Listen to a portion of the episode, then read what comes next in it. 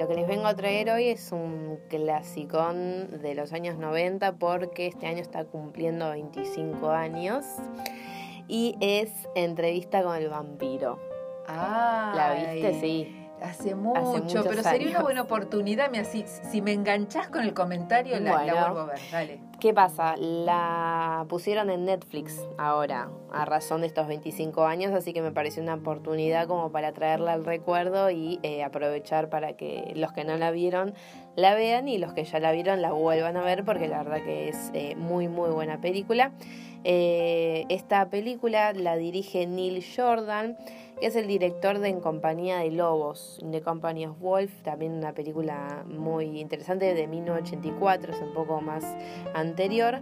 Y esta de Entrevista con el vampiro se estrena en 1994 y está basada en la novela de Anne Rice, del mismo nombre, Entrevista con el vampiro, que se publica en 1976. Anne Rice quería llevar la novela a la pantalla grande en este mismo año, en 1976, pero eh, por su contenido casi homoerótico, digamos, eh, y con un personaje también muy joven, eh, y por, la perspectiva que le da de estos vampiros, como dice el título, se le complicaba un poco en ese año, ¿no? 1976. Entonces, eh, ¿qué es lo que sucede? Después, en 1992, tenemos eh, Drácula de Bram Stoker, que es dirigida por Coppola, eh, con Gary Oldman y con Keanu Reeves en ese momento. No sé si está Winona Ryder también, creo. Entonces, esta es una, es una película que tiene como te decía, otra perspectiva de los vampiros. No, no es como el, el Nosferatu de 1922 con, con Bela Lugosi, ¿no? estas criaturas extrañas y espeluznantes con pelos en las orejas y los ojos saltones, eh, que eran viles criaturas y oscuras y que eran maléficas, ¿no? Eran aterradoras. Eh, este tipo de, de vampiro de, de lo que es de Bram Stoker, que lo lleva a Coppola ya si bien tiene esta oscuridad del personaje, pero como que lo va rescatando un poco más y no es tan grotesco, no tan aberrante. Sí, además hay como una especie de humanización. Exactamente. Sí. los vampiros tienen sentimientos.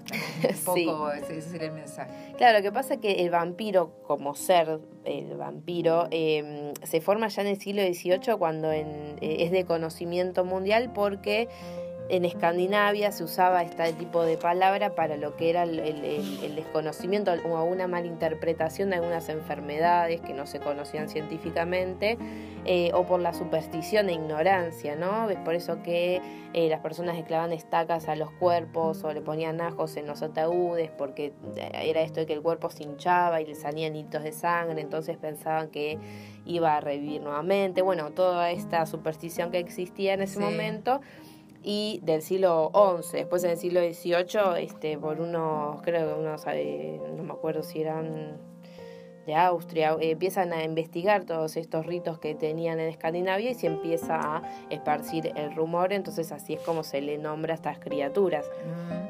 Eh, unos austríacos eran. pero lo que sucede en este caso con la novela de Anne Rice es que ella, como decías vos, los empieza a humanizar. ¿No? Porque acá con la entrevista con el vampiro vamos a ver una historia de eh, un encuentro que tiene Daniel Malloy, que es interpretado por Christian Slater, que es un periodista, un reportero que se encuentra con Luis de Point Dulac, que es interpretado por Brad Pitt. O sea, ya tenemos unos nombres importantes. Este Luis quiere contarle la historia, una historia que comienza en 1791, en el siglo XVIII, 200 años atrás, cuando él se convierte en vampiro. Él era un aristócrata que perdió a sus seres queridos y vaga por las calles desolado y angustiado, em, queriendo reunirse con estos con estos seres queridos que, que, él pierde. Y es acá donde se encuentra con Lestat. Es eh, muy conocido el nombre de Lestat porque es un, es un personaje principal en las novelas de Anne Rice de sus crónicas vampíricas. Y en este caso lo interpreta Tom Cruise, otro renombre. Eh, este, lo escucha, entonces le ofrece este don oscuro, ¿no? una vida eterna sin dolor, sin enfermedades, pero que em, al convertirse Luis, él como que tiene este costado humano en el que le cuesta matar a una persona para alimentarse o, bueno, aparte también sigue como medio desolado y triste por la pérdida, entonces es como un martirio para él al final haberse convertido em, en contraposición del Estado, que es una persona que no le importa absolutamente nada más que su satisfacción. Em, entonces cuando Luis se aleja un poco del Estado, se encuentra con eh, una niña llamada Claudia que la interpreta Kirsten Dunst. Ah, en ese momento es su primer papel, una interpreta una niña de 11 años, muy muy chiquita, em, que bueno, estaba llorando sobre su madre muerta y a la que Luis, desesperado ya porque él se alimentaba de animales, ¿no? Como para no, no caer en la matanza de humanos, em, desesperado se alimenta de ella y Lestat acá lo encuentra y como burla la convierte a esta niña en vampiro. Y es así como comienza esta familia, este, dos padres, por decirlo así, la niña eh, Claudia, y que se van acompañando a través de los siglos. A la fuerza, igual, ¿no? Sin remedio, porque lo que sucede es que Luis acaba odiándose a sí mismo por elegir esta vida y es depresivo y triste siempre por su pérdida, asqueado por Lestat. Claudia, que al final termina siendo una, una mujer atrapada en el cuerpo de una niña, ¿no? Para siempre, porque ellos mantienen el cuerpo en el que se convirtieron, a la edad en la que se convirtieron, pero por supuesto que eh, como personas, como carácter, como pensamiento siguen avanzando a medida que corren los años. Entonces ella está muy frustrada porque también es una época, una transición en el despertar sexual y que ella siente muchísima frustración a causa de esto, de, su elección y de que el Estado la haya convertido. Y bueno, como te decía anteriormente, que el Estado que es, es un despreocupado que no le importan los desastres que va dejando en su paso.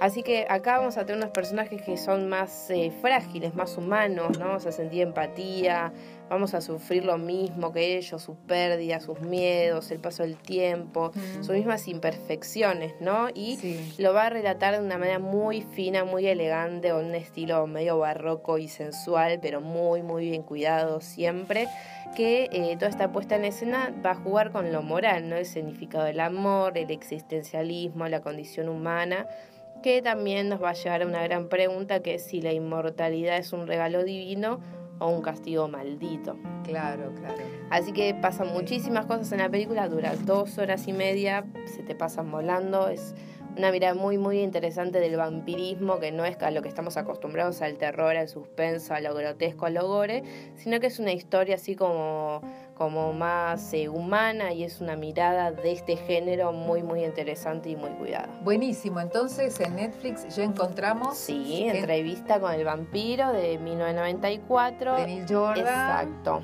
Y con, con un super elenco terrible elenco. bueno, bueno, dale, a 25 años de su estreno, ¿no Exactamente, 1994, sí. Buenísimo. Aldana Cavasuti, sus recomendaciones de todos los jueves, esta vez, entrevista con el vampiro.